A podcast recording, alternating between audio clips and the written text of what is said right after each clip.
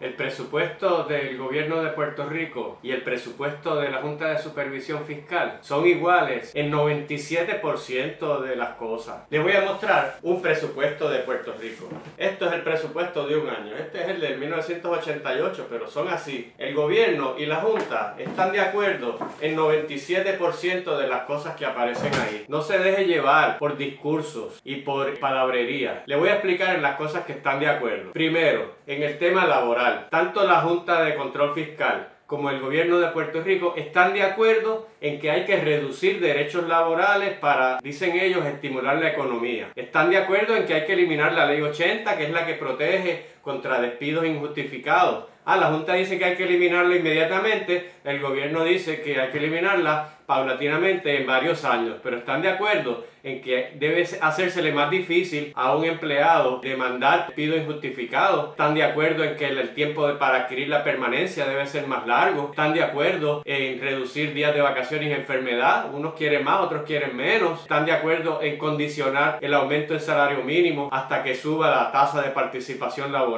Así que en el fondo eh, no tienen una diferencia sustantiva. También están de acuerdo en el tema de la educación. Están de acuerdo en cerrar cientos de escuelas están de acuerdo en las escuelas charter y la privatización de las escuelas públicas, están de acuerdo en reclutar menos maestros y en no renovar los contratos, así que en eso no tienen realmente ninguna diferencia. También están de acuerdo en su visión de la Universidad de Puerto Rico. El propio Carrión ha dicho que su modelo son las universidades estadounidenses, que son carísimas y bien elitistas. No tienen debate en, en recortarle cientos de millones de dólares a la Universidad de Puerto Rico. No tienen problema ninguno de los dos con aumentar la matrícula, el precio de la matrícula para los estudiantes. Ah, unos dicen que más, otros dicen que menos, pero están de acuerdo en que hay que aumentarla significativamente. Están de acuerdo ya sea en consolidar o en eliminar recintos. El gobernador y, la legislatura no están defendiendo a la Universidad de Puerto Rico frente a la Junta de Supervisión Fiscal. En eso están totalmente de acuerdo. También están de acuerdo en privatizar la Autoridad de Energía Eléctrica. En eso están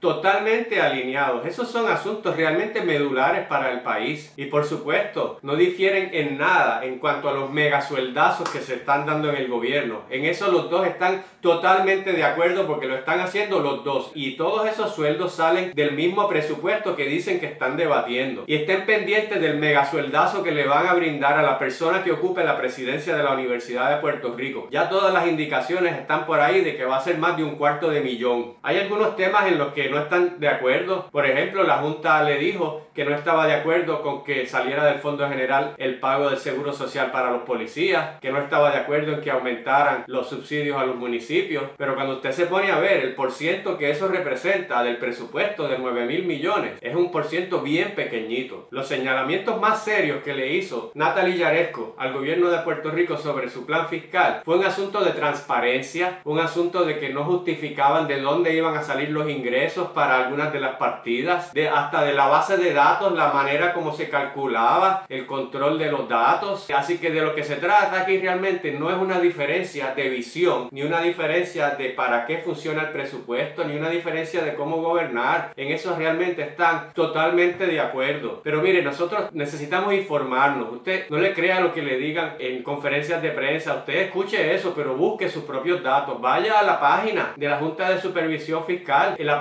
página es juntasupervisión.pr.gov. En esa página están todos los documentos, las cartas, los planes fiscales de la Junta, plan fiscal del gobierno y muchos son bien complicados que necesitan personas expertas en finanzas, pero muchos de esos documentos se pueden entender y están ahí. Necesitamos educarnos, eso es fundamental porque se están tomando decisiones que van a afectar la vida de todos los puertorriqueños, las generaciones que vienen y esas decisiones nosotros tenemos que saber lo que están haciendo para poder saber cómo reaccionar a ellas. Necesitamos educarnos de lo que está pasando.